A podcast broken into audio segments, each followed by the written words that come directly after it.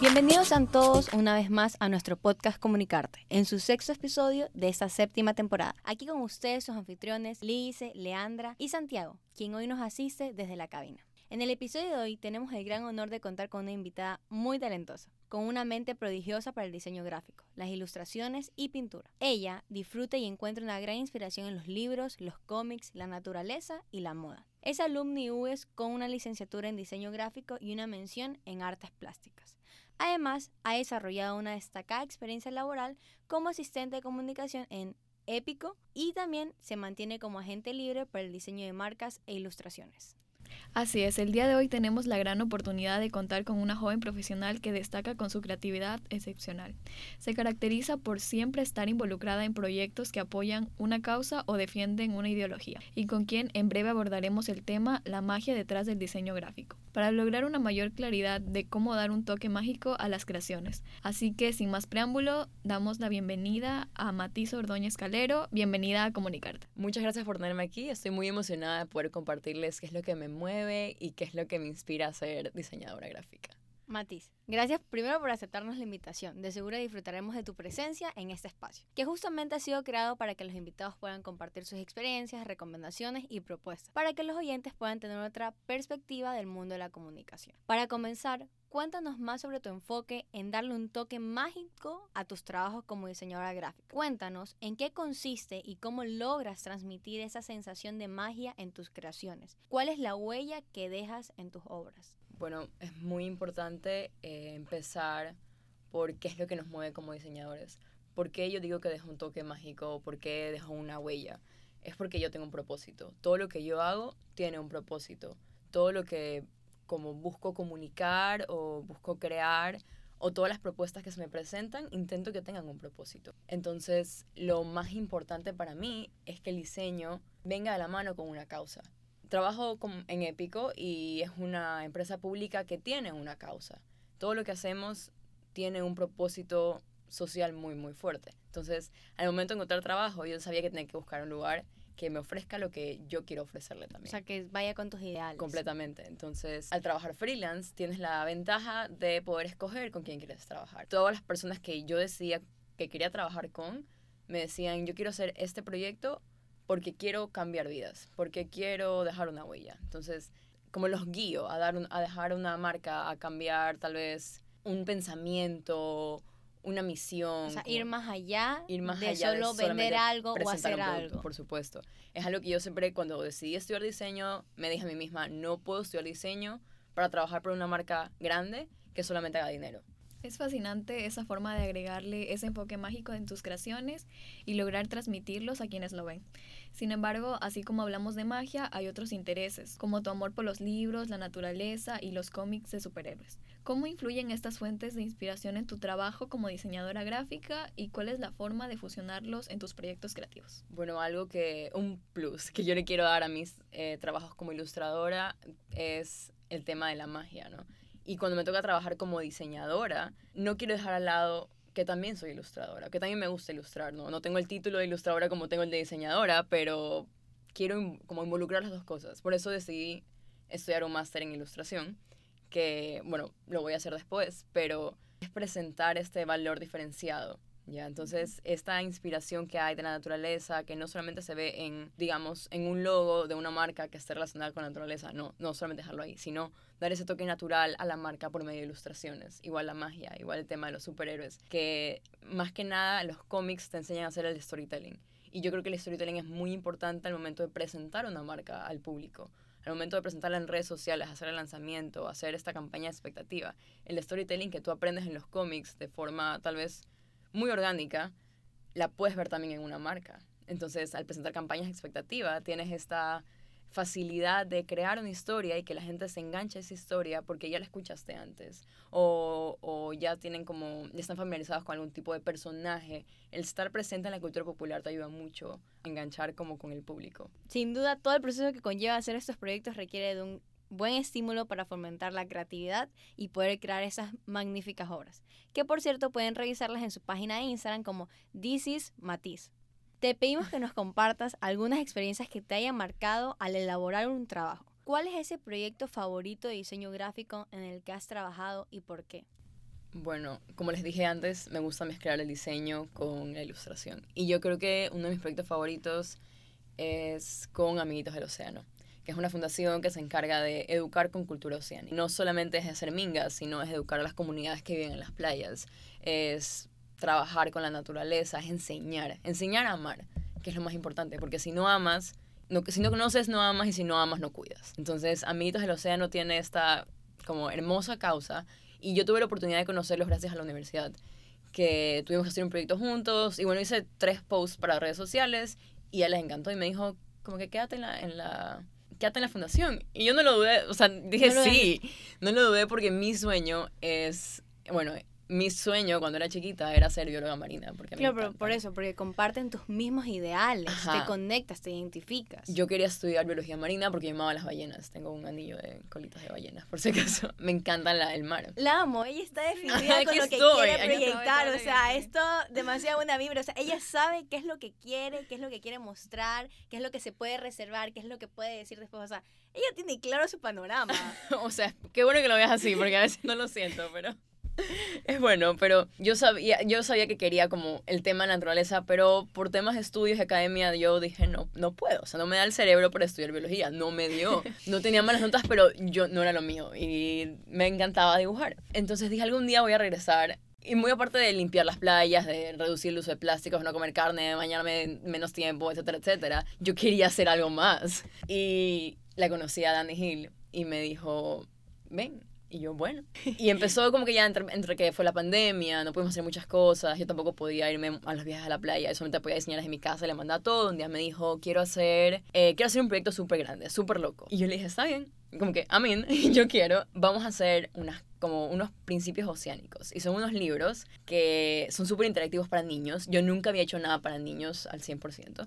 Peor interactivo. O sea, yo sí, va a haber actividades, van a haber historias y yo, bueno, está bien, yo solamente quiero, o sea, yo lo hago porque yo quiero ilustrar, vamos a salvar, o sea, vamos a salvar el mundo. Así me dijo, vamos a hacer algo, vamos a educar a los niños y esto va a ser, vamos a recaudar los fondos con esto y, y va a ser una locura. Y yo le dije, está bien. Entonces hicimos una caja tú sin miedo. Tú, solo, tú solo dijiste, yo quiero estar ahí. No sé cómo, pero he hecho cajas, nunca he hecho nada para niños. Y le dije, no me importa, yo lo voy a hacer. Hicimos una paleta de colores preciosa y ya está. La caja está en mi casa. Y yo me acuerdo el día que ella me la entregó, la caja, y nos pusimos a llorar porque fue como wow, esto es súper grande, es muy grande. Y los principios oceánicos son ocho principios que vayan a la página Amigos del Océano, ellos los están vendiendo ahí, son para niños, es para amar el océano, para conocer el océano. Cuando ya los niños empezaron a recibir estos libros, me di cuenta, sientes como que lo sientes dentro de ti, sientes que tu diseño tiene un propósito. Entonces fue diseño, ilustración para niños y dije, no, yo quiero hacer esto. O sea, yo quiero seguir haciendo esto. Quiero seguir sintiendo ese... Claro, y algo que tú nunca...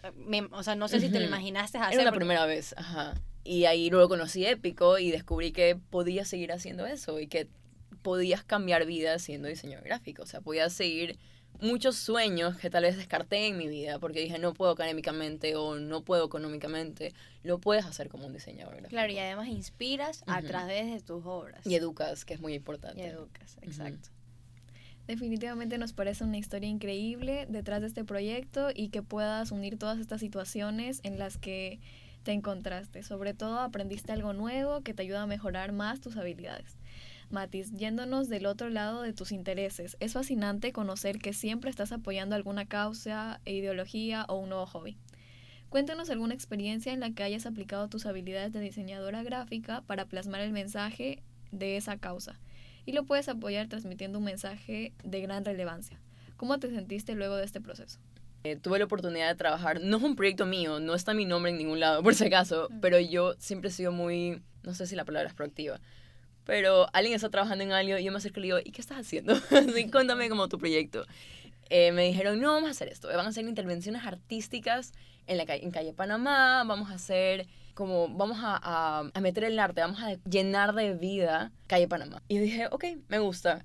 ¿Qué tienen? Nada. Y yo, ya, sentémonos a ver. Entonces empezamos a ver muralistas, empezamos a ver a todo tipo de artistas como gráficos que ya habían trabajado con, con nosotros antes o habían trabajado en, sus propios proyectos. Y hay, un, hay unos que son muy, muy conocidos, ¿no? Pero hacer esta lista y organizar el proyecto tal vez no es una causa eh, social tan gráfica o tan literal como fue la de Amiguitos del Océano, pero llenar de arte la calle Panamá o llenar de, de, de color, de inspiración, como estos, estas obras, estas intervenciones artísticas eran con un mensaje que era promover los juegos tradicionales en los niños. Eh, había uno que creo que es mi favorito, en verdad, que es el que auspició Claro. Eran dos chicas que estaban hablando como por este teléfono que tú armas cuando eres pequeño. Entonces, recordar esa nostalgia de recordar los juegos, que ahora, ok, es mucho más difícil salir al parque a jugar por el tema de la inseguridad, por el tema de que los niños salen muy tarde del colegio, que no es culpa de ellos, como que no es que los niños a propósito pasan todo el día en el celular, son es la consecuencia de lo que está pasando actualmente, pero eh, tal vez darles este recuerdo de ir a un parque y ver como en muy muy grande, en una escala enorme, una actividad que puedes tú como disfrutar. Eh, es un mensaje muy lindo, que tal vez no es tan literal, pero el arte en la calle siempre ha sido muy mal visto. Entonces verlo, apreciarlo y apoyarlo es muy importante. Entonces fue uno de los proyectos más grandes que se hizo así de, de con artistas, eh, con ilustradores con muralistas. Y muy aparte de que es personal para mí porque soy diseñadora, soy ilustradora, si bien nunca he hecho un mural a mi nombre, me encanta, me parece, me apasiona y me encanta apoyar artistas ecuatorianos. Siento que es un mensaje muy fuerte para los niños, de recordar la niñez, que ni siquiera recordarla, porque tal vez algunos no la tienen como la, tenemos nosotros, la tuvimos nosotros, ¿no? La oportunidad de ir al parque, de jugar, de tener amigos del parque, nada más. Es algo muy lindo. Entonces pueden ir al, al parque que está en la calle Panamá entre las dos entre Imbabura y Luzarra. Pueden revisar en el parque y están ahí diferentes, con temáticas diferentes. Y la gente lo ve y mi mano está pegada ahí. El día de la inauguración pegamos nuestras manos porque era como dejar tal vez nuestro trabajo no literalmente pintado, pero como nuestro, nuestra huella, sí, dejar nuestra huella. Pero qué increíble, o sea, yo estoy inspirada, yo quiero estudiar diseño gráfico después de todo lo que ella dice, porque ella no se siente frustrada, ella, o sea, tú lo dices tan natural, te sientes feliz con lo que haces. Sí, es, es, lindo. Mucha gente te dice, no, no te va a gustar o te vas a morir de hambre. Y sí, hay días que no es que te mueres de hambre porque consigues trabajo. Sorry, pero es uno de los empleos del futuro. Es un oficio del futuro. Si lo quieres ver como oficio, es un empleo del futuro. Yo lo veo así. Cuando le encuentras un propósito, tú aprendes a, a querer los proyectos.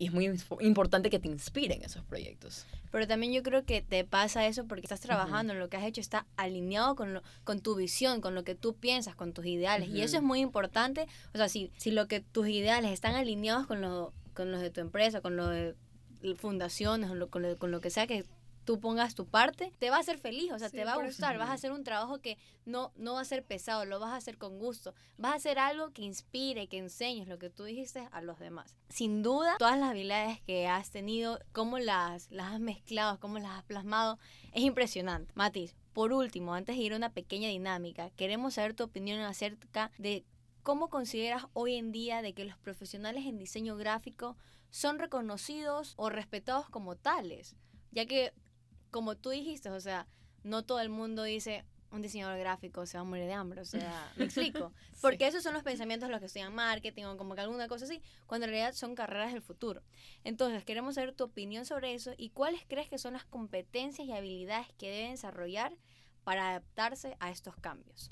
Sí, bueno, ahora se viene una era de inteligencia artificial súper loca. Hoy justamente me presentaron una propuesta de video con inteligencia artificial 100%. Todo el video era una persona que no era un locutor, hablándole a una cámara que no era una cámara, o sea, todo era hecho con inteligencia artificial. Y él movía la boca así, súper quieto, y estaba quieto, y movía como que parpadeaba. Y yo así, wow.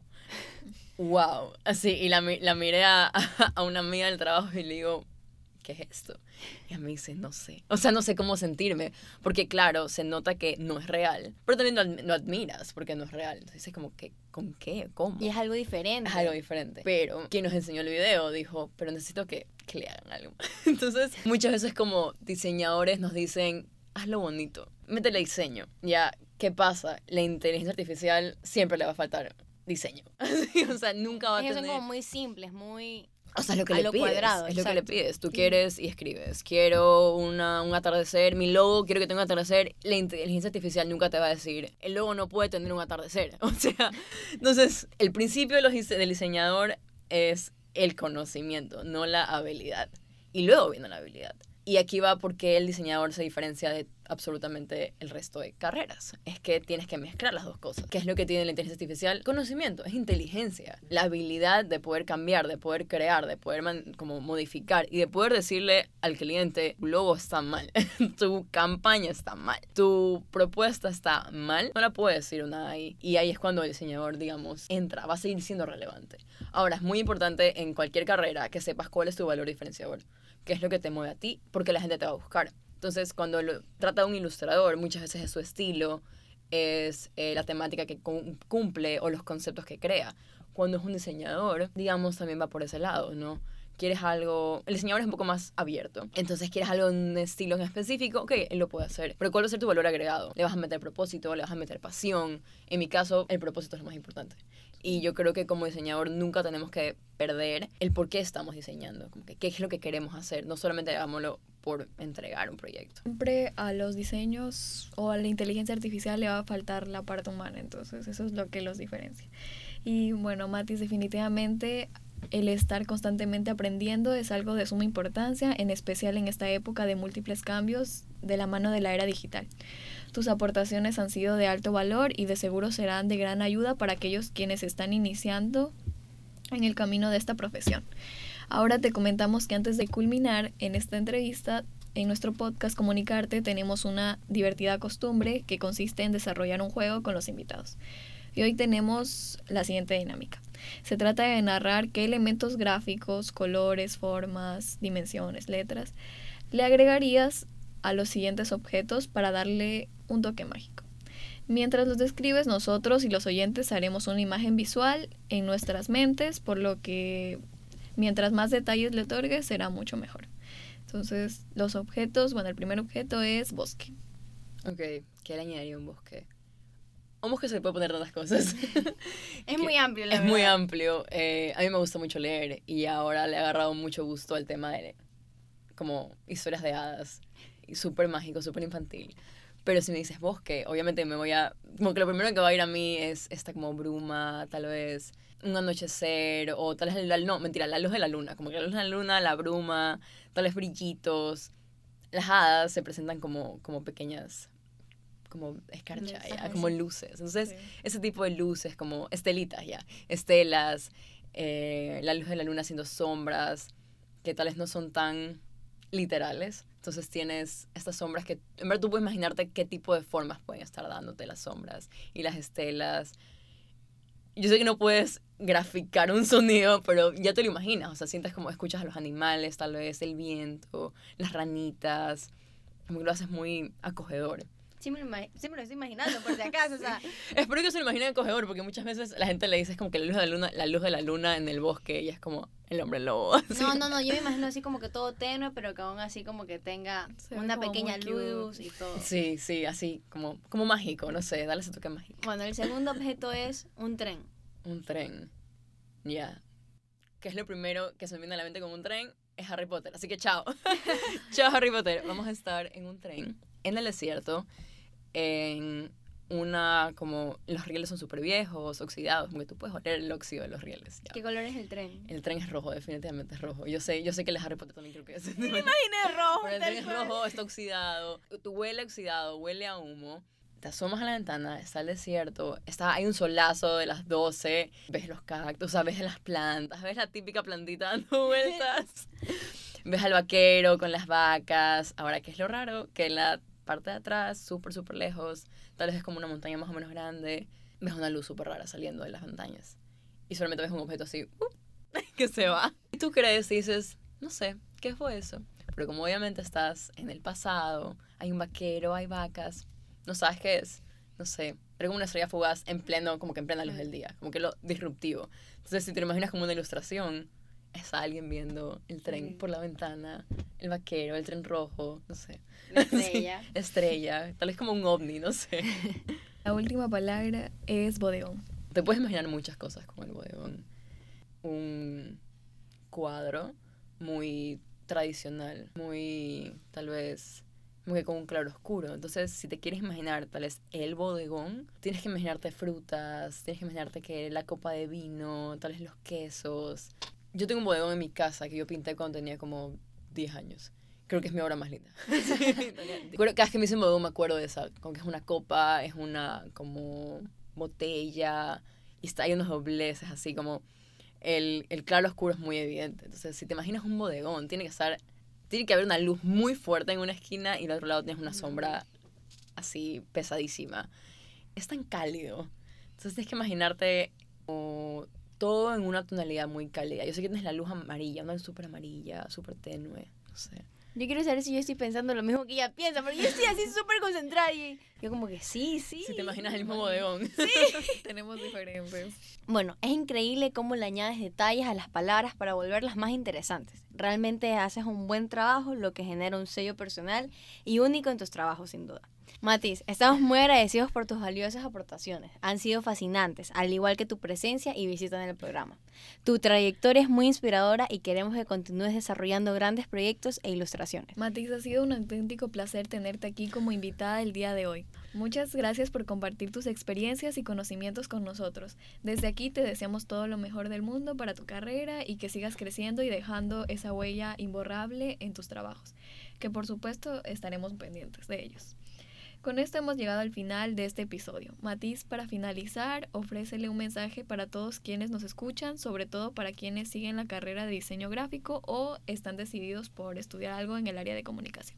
Es muy importante, creo que lo he dicho en todo el capítulo, que sepas tu propósito, que sepas por qué lo haces. Porque si algún día te quedas sin inspiración o te quedas sin ganas de seguir, si no te acuerdas por qué lo haces, si en ese momento no te dices a ti mismo frente al espejo o lo que sea, lo hago por X razón, lo hago por mí, lo hago por mi familia, lo hago por mis sueños, lo hago porque quiero cambiar el mundo, porque quiero, así sea el, el, el, propósito que tú sientas que es chiquito, es muy importante porque es lo que te va a hacer seguir adelante siempre. Y nunca olvidarlo, nunca olvidarlo cuando estás diseñando, nunca olvidarlo cuando le presentes un diseño a un cliente, cuando le presentes una propuesta a un cliente y te la tumbe y tú te digas, no, no porque yo quiero hacerlo de esta forma y porque yo tengo poder, porque nos pasa mucho los diseñadores que creemos que no tenemos poder y sí tenemos poder y yo también me lo repito a mí misma y digo, si yo tengo un propósito, tengo un valor. Entonces, ese es mi consejo, sepan su propósito porque así van a saber también su valor. Estamos inmensamente agradecidos con tu presencia y a todos ustedes por habernos acompañado una vez más en este grandioso programa. Esperamos lo hayan disfrutado y no olviden seguirnos en nuestras redes sociales. Estamos en Instagram como arroba comunicarte-podcast. Para más contenido como este, dejar sus preguntas y sugerencias y no perderse de los próximos episodios. Así es, esperamos que haya sido de su agrado. No olviden estar pendientes a la cuenta. Eso fue todo por hoy. Nos encontramos en la próxima semana en un nuevo episodio. Un abrazo fuerte y gracias por escucharnos. No te olvides que esto fue Comunicarte. Comunicarte.